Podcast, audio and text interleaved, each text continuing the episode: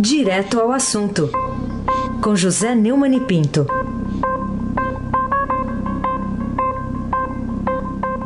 Oi, Neumani, bom dia. Bom dia, Raíssen Abac, o craque. Bom dia, Carolina Ercolim, tintim por tintim. Bom dia. Bom dia, Almirante Nelson e o seu pedalinho. Bom dia, Bárbara Guerra. Bom dia, Macir Biasi. Bom dia, clã. Bonfim, Emanuel, Alice Isadora. Bom dia, ouvinte da Rádio Eldorado 107,3 FM. O melhor ouvinte. Aysen Abac, o craque. Neumani, vamos começar com a manchete Estadão. CPMF derruba secretário e governo vai mudar a cúpula da Receita. É, Para você, por que, que o economista Marco Sintra insistiu tanto na recriação da CPMF e acabou caindo? Marco Sintra é aquele famoso. É, a cantiga da perua, é uma só, né? É, é o, o obcecado. O, ele tem obsessão do imposto único e, e não vê nada em redor que possa ser é, uma opção e tal. E não vê a, o absurdo surrealista da obsessão dele no Brasil. Eu confesso a você que eu nunca entendi a nomeação dele. A demissão eu estou entendendo, porque todo mundo é contra a CPMF e ele agora quer salvar a CPMF, queria, né? É, para salvar aquela ideia dele do imposto único, essa história da, da substituição do, dos encargos trabalhistas, né? Quer dizer, poupar para o patrão e transferir a despesa do patrão para todo o Brasil, para todo, todos os contribuintes. Né?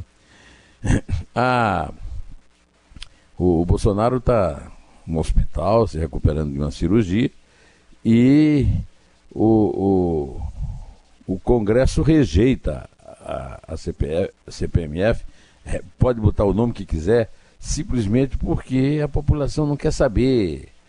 E enquanto fica nessa obsessão, o governo não tem nenhum projeto de reforma tributária para colocar na discussão, na qual já estão o projeto do Raul e o projeto do Bernardo Api. A respeito desse assunto, como o Bolsonaro está eh, no, no, hospital em São Paulo e o, o general Mourão assumiu a presidência da República, o Nelson pode nos apresentar aqui uma sonora do, do, do presidente em exercício, o general Olímpio Mourão, é, desculpe, Hamilton Mourão, é, falando sobre essa queda aí do, do secretário da Receita. Questão do imposto de transação financeira que o presidente Bolsonaro não tem nenhuma decisão a esse respeito e ele acha que a discussão se tornou pública demais antes de passar por ele. Aí esse troço transbordou, já estava sendo discutido em rede social, essas coisas todas, e aí o presidente não gostou. Ele não é fã desse imposto, né? Quem é? Conhece alguém que seja fã que não seja? O Paulo Guedes também é fã, né? E o, e o, o Marcos Sintra, que agora vai ficar sendo fã em casa, né? Carolina Ercolim, tintim por tintim. Vamos lá, Neumani. Qual a razão de terem apelidado o senador Flávio Bolsonaro, primogênito do presidente, de ministro 01? O, o senador Flávio Bolsonaro, o, o, o, Jair Bolsonaro tem uma mania de chamar os filhos pelos números 01, 02, 03. Pelo menos os três filhos mais velhos que são políticos, né? O, Bolsonaro, o Flávio, que é o, o primogênito, então é o 01. É, o, o, antes mesmo de começar a sua é, gestão no Senado, o senador foi dado como morto politicamente depois que o Estado revelou uh, movimentações financeiras atípicas uh, pelo Conselho de Controle de Atividades Financeiras, que já morreu, né? envolvendo o assessor, o ex-assessor Fabrício Queiroz, no fim do ano passado. Né? Mas ele tem uma postura discreta, uma boa conversa e capacidade de articulação, segundo o Estado revelou. E o Globo também está dando essa mesma matéria hoje. E, com 38 anos, ele tem aumentado sua influência em Brasília por causa dessa deficiência, digamos assim, no, no currículo dele. Ele se aproximou do Rodrigo Maia, né, o Botafogo, do, do próprio produto da Petrobras, o Alcolumbre, que até hoje não explicou aquela eleição fraudulenta em que ele derrotou o Renan, Calheiros, e o Dias Toffoli, que ah, o Dias Toffoli salvou a pele do, do Flávio e com isso jogou no lixo todas as investigações que contavam com é, estudos do COAF que não tinham sido autorizados pelos, pelos juízes do Brasil. Né? É, e segundo o Estadão, nessa sua reportagem, o Flávio também tem mantido contato com Gilmar Mendes, que já o recebeu em casa.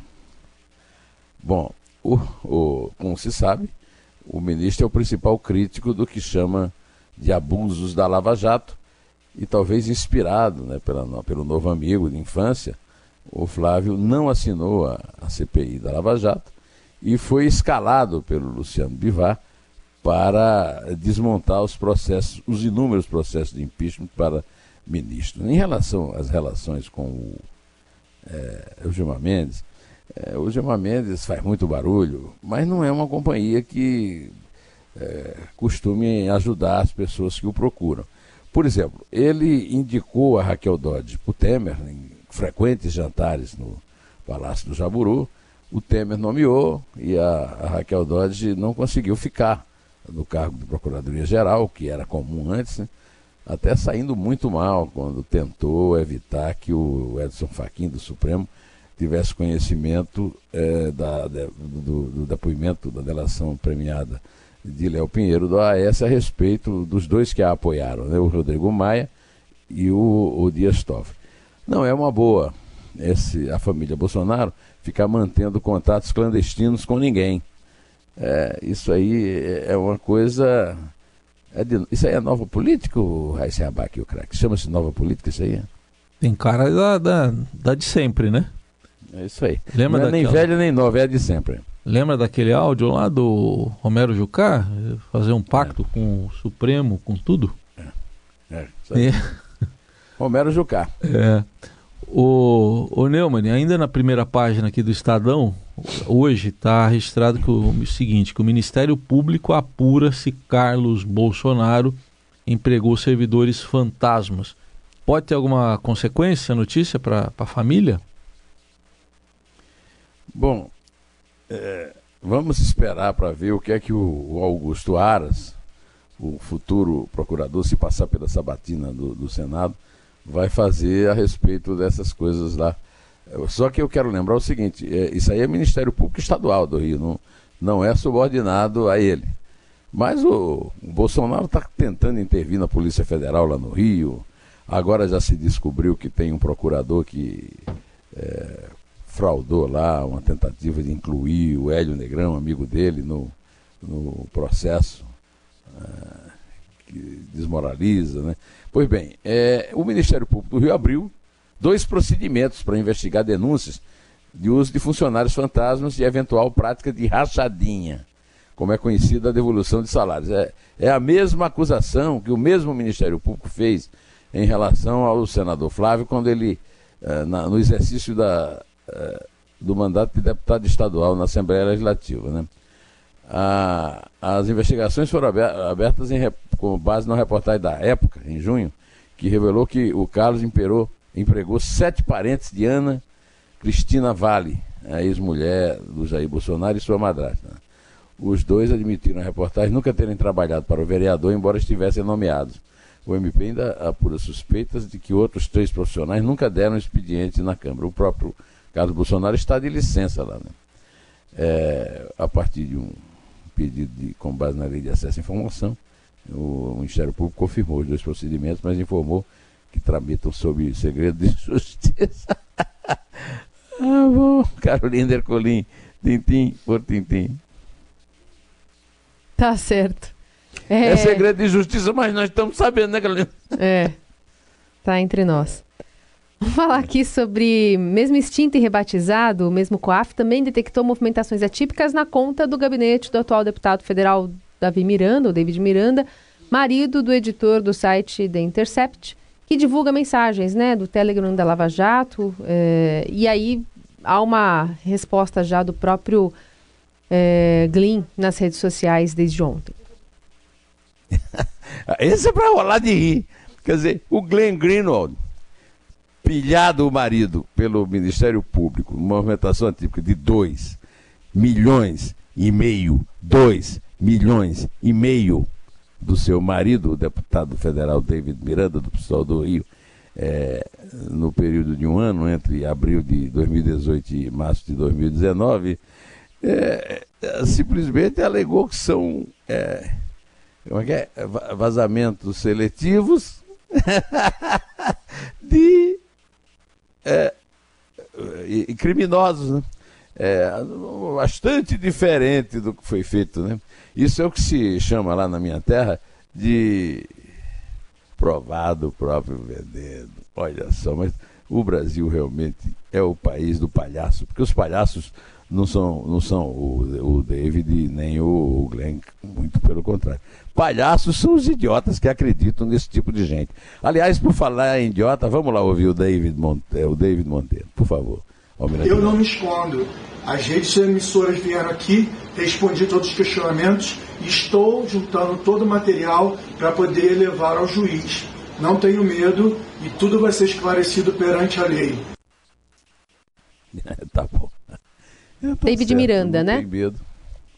Desculpe, David, David, Miranda. David Miranda. Ainda bem que temos aqui a Carolina para corrigir aqui o velhinho, né? É, Carolina, obrigado. Bom, é, o relatório chegou ao Ministério Público Estadual dois dias depois do site começar a publicar as reportagens. É isso que se chama então de provado o próprio veneno. Aí, se aqui o craque. Vamos entrar aqui no, no miserê.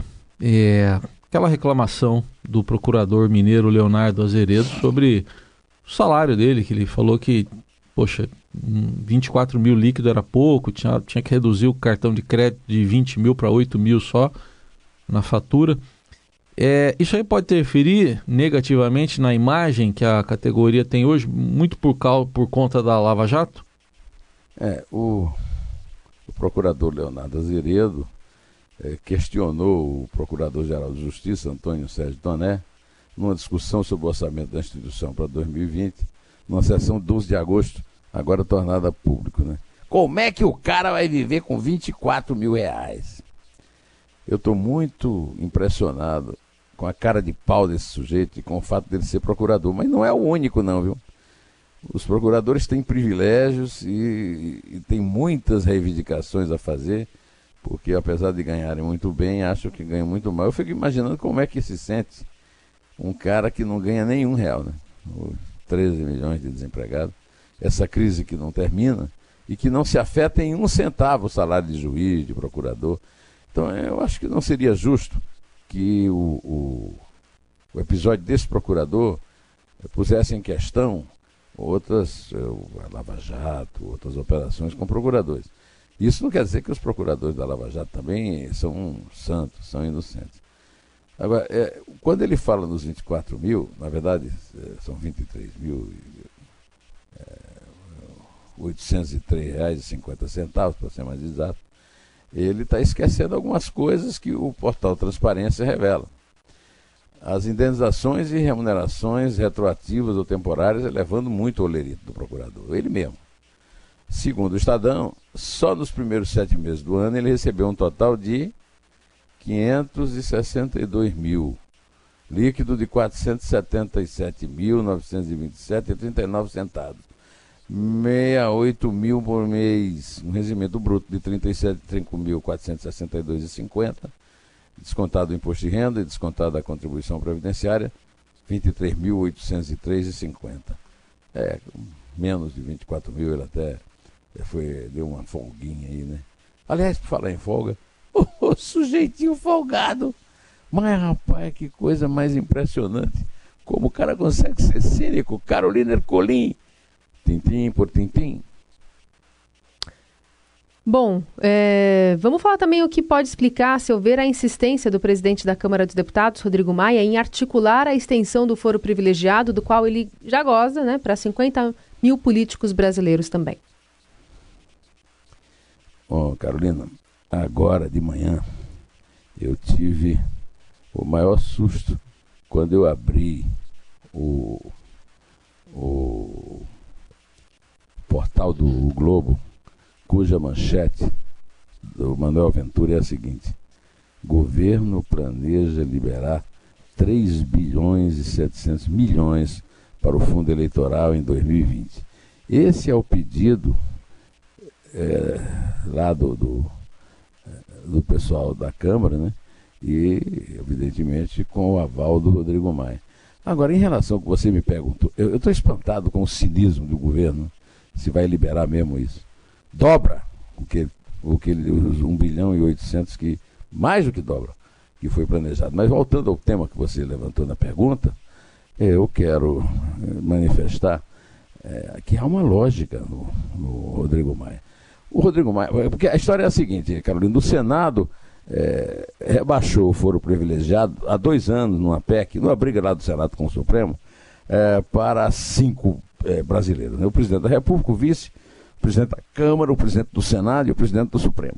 O presidente da Câmara é o Rodrigo. Agora, por que é que o Rodrigo está estimulando o traidor é, Flávio, Luiz Flávio Gomes, é, que está articulando essa história de a volta do a ressurreição do, do, do, do foro privilegiado para 50 mil brasileiros, é porque ele, o, o, Rodrigo Maia não tem mais, ele sabe que com a popularidade dele, ele não se reelege mais deputado pelo Rio. Então ele está querendo agora é, garantir a impunidade de 50 mil para ter o público dele, que não é o eleitor, para eleger o que ele quer. Ele quer ser, ele quer ser primeiro-ministro, acha que já é, num semi-parlamentarismo, por enquanto fajuto, e quer garantir o seu eleitorado dentro da Câmara. Então ele não, ele não, não lhe basta gozar o foro, ele quer que os outros também gozem. Agora, isso é de um cinismo que eu diria atroz. Agora, o argumento dele é muito bom, né? Ele disse que o, o, o garotinho e a mulher foram presos, não tinham que ser presos, e foram presos por causa de influência política. Não seria o contrário? Eles são soltos por causa de influência política? O, o nosso querido Botafogo está muito mal, hein? Pelo amor de Deus. Mas, ah, o Deus e muita gente aí. Eu estava ouvindo o Cláudio Couto, ah, o, Rodrigo Maia, o grande Dias os garantes da democracia, hoje numa entrevista para o nosso querido Gustavo. É, pois é. É isso aí. Aí se aqui o craque. Vamos falar de um personagem importante da história, Neumani, que comandou aí a política britânica bem ali na, na Segunda Guerra Mundial. Você me desculpa, de história eu não entendo nada. Hum. Eu, eu, eu, tenho que dar um telefonema para Eduardo Bolsonaro para ele me dar uns esclarecimentos. E, Pode, mas faz a pergunta. E explicar como pronuncia também o nome, é isso? O que, que você achou? Eu quero, eu quero, que, ele, eu quero que ele explique. É. É, o, o, segundo antagonista, o futuro embaixador do Brasil em Washington, atualmente presidente da Comissão de Relações Exteriores da Câmara, fez um discurso para defender o irmão Carlos que andou atacando a democracia. E dizer, é, e, e, citou a frase, o grande intelectual, vai ser embaixador em Washington. Então ele citou a, a, famosíssima frase, deve ter achado no Google, porque eles não saem da, nunca abriram livros, não saem das redes sociais. Né? A democracia é a pior forma de governo, com exceção de todas as demais. Essa frase é do. Essa frase é do. É, é, do. Como é que é mesmo? É, o, o, o, Wilson Church. É isso? É isso? É, Algo parecido. O, Wilson, o Wilson Church. Mas vem cá, Church não quer dizer igreja? Bom, essa frase, brincadeira à parte, mostrando a enorme ignorância do futuro embaixador em Washington e do presidente da, da Comissão de Relações Exteriores, é de Winston Churchill o mais importante estadista, na minha opinião, do século XX. O cara que ganhou a Guerra Mundial e destruiu o nazismo. Foi oficial do Exército Britânico, então ele é militar, como disse mesmo. Foi é, o, o, o, o Lorde, o primeiro Lorde do, do, do Almirantado, comandando a Marinha, que sob o comando do Almirante Nelson, que está aí na mesa, derrotou a invencível armada da Espanha. Mas o cara se chama Winston Churchill, deputado. Não é o Wilson Churchill. Church é a igreja. Vossa Excelência não fala inglês? Inglês, né? Carolina Ercolim, tintim por tintim. O que explica, na sua opinião, esse aumento incrível de casos de dengue no Brasil? Hoje o Estadão fala em um crescimento de 600% no número de casos em Neumani. E lembrando que a gente está com um baita calor em pleno inverno também, pelo menos aqui na região metropolitana da capital paulista, também no interior. baita calor mesmo, calor brabo. O, olha, o, o Arthur tá aqui de short, viu? toma três banhos por dia, um garoto limpo, Arthur. Agora, é, isso é assustador, né? O negócio da dengue. De janeiro a, a 24 de agosto foram registrados 1 milhão e 400 mil casos. Seis vezes mais do que o registrado é, no ano passado, nesse mesmo período. 14 estados estão em situação de epidemia, o estado mais grave é a de Minas, né? 2.200 casos a cada 100 mil habitantes, e só Amazonas e Amapá apresentaram redução de registro. Estão falando muito do excesso de chuvas, mas na verdade teve o excesso de chuvas que aumenta um pouco, mas seis vezes é demais. Né? Tem muito do cidadão que não se educa, que continua é, recolhendo água. Então, você que está me ouvindo, pelo amor de Deus, não deixe recolher água em vaso, derrame tudo. E também da autoridade que não tem mais dinheiro, não tem mais nada, o Estado brasileiro está falido, está quebrado, e resulta nisso. Agora podemos contar, né, Carolina? Vamos lá? É três? Vamos? É dois. É dois? É um. Em pé.